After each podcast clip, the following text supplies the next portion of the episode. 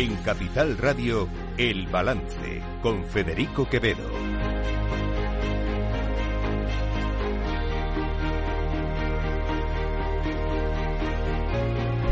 Señoras y señores, buenas noches, bienvenidos este martes 6 de febrero de 2024, son las 8, una hora menos en las Islas Canarias, escuchan la sintonía de Capital Radio. Les invito a que nos acompañen desde ahora hasta las 10 de la noche aquí en el balance. Les contaremos la actualidad de esta jornada. Una jornada en la que la atención estaba en esa reunión que esta mañana tenía la Junta de Fiscales del Tribunal Supremo, que por una mayoría bastante aplastante, 9 frente a 3, pues eh, han hecho caso del primer informe que hizo el fiscal Redondo sobre, eh, sobre Puigdemont, sobre el terrorismo en el, de Tsunami Democratic y de los CDR, y han acordado que en efecto hay indicios suficientes para investigar tanto a Tsunami Democratic como a los CDR, como a los CDR, CDR perdón, que no me salía, como al propio Puigdemont por presuntos, son presuntos evidentemente, delitos de terrorismo. Eh, la noticia no ha gustado en el gobierno, sin duda alguna. El ministro Bolaños eh, salía un poco por la tangente y la ministra Alegría les ha recordado a los fiscales que respetando, por supuesto, su,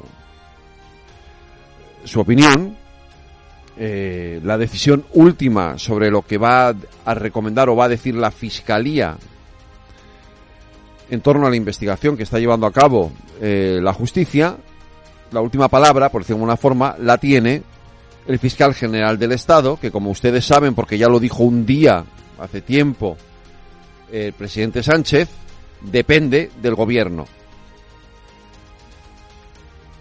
De poco puede extrañar que la portavoz, la secretaria general del PP dijera luego esto, claro.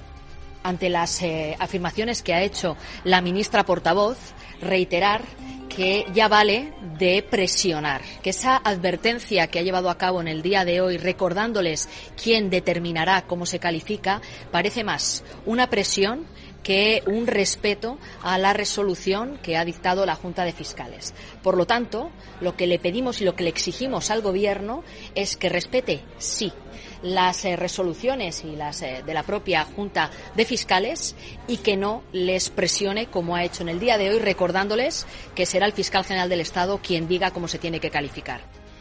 Porque este es el tema en el fondo. Es decir, el gobierno, y desde hace ya varias semanas, está claramente interviniendo, entorpeciendo, intentando manipular e intentando coaccionar a jueces y fiscales para que hagan lo que ellos quieren.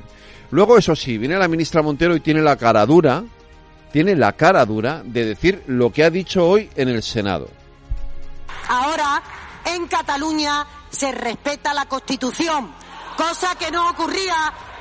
¿Sí? Ruego silencio, señoría. Cosa que no ocurría cuando gobernaba el Partido Popular, en la que el Partido Socialista, con su voto, tuvo, tuvo que restablecer el orden constitucional. Por tanto, señorías, vuelvan al orden constitucional, vuelvan a respetar la Constitución, porque este Gobierno seguirá tendiendo la mano a todos los grupos políticos legítimamente representados en las cámaras para llegar a acuerdos que redunden en el bienestar general de la gente, que es para lo que nos ponen.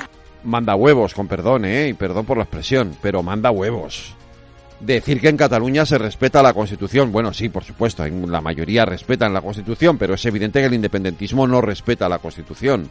Ni lo hizo entonces ni lo está haciendo ahora.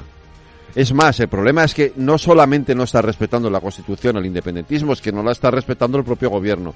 Tiene narices que le acuse al Partido Popular de no estar dentro del orden constitucional cuando los primeros que se están saltando todas las reglas del juego del orden constitucional son es el gobierno de Pedro Sánchez y sus ministros. Porque esta es la realidad. En fin, eh, no quiero seguir con este asunto porque la verdad es que este de vu ya empieza a cansar un poquito. Em, yo no voy a entrar en el debate de si la canción de Eurovisión es mejor o peor o no. Me da igual, quiero decir, cada uno tendrá su opinión sobre lo que sobre la sobre la canción, pero cuando el presidente del gobierno entra en el debate, entra en el juego y dice lo que dijo ayer, que no lo voy a volver a repetir, y mete a la fachosfera y el cara al sol y todas estas cosas por en medio, hay que recordar hay que recordar lo que decía el Partido Socialista hace un año cuando la canción era otra, pero con la misma intencionalidad que la de este año, y entonces el PSOE decía una cosa y como suele viene siendo habitual ya en este partido, hoy dice otra. Siguiente pregunta, eh, cuya autora es la señora Guinar, del Grupo Parlamentario Socialista, que tiene la palabra. Convendrá conmigo que no es baladí, por tanto, la elección de la canción que representa Radio y Televisión Española en este festival. Sí que es motivo de preocupación por parte de este grupo el mensaje que transmite la canción escogida. La normalización de la mercantilización del cuerpo de las mujeres no parece el mejor de los mensajes para representar a una televisión pública sobre la que, como ya hemos indicado en repetidas ocasiones, pesa la obligación legal, pero también ética, de ser ejemplo en el camino hacia la plena igualdad real. El sugardadismo al que remite la letra de la canción elegida es una forma de prostitución. Las letras de muchas canciones, especialmente de algunas tendencias musicales en auge en la actualidad, ofrecen a la ciudadanía, pero especialmente a los más jóvenes, mensajes que van justo en la dirección contraria a la lucha contra la violencia hacia las mujeres. A ver, sí, a mí me parece que el feminismo no solamente es justo, sino que es divertido. Por tanto, pues eh, este tipo de, de provocaciones, además, tienen que venir necesariamente de la cultura. Volviendo a la fachosfera, yo entiendo que a la fachosfera le hubiera gustado tener el cara al sol. Pero a mí me gusta más este tipo de canciones. Y al final está hablando de cosas que yo creo que compartimos una amplia mayoría de mujeres y de hombres.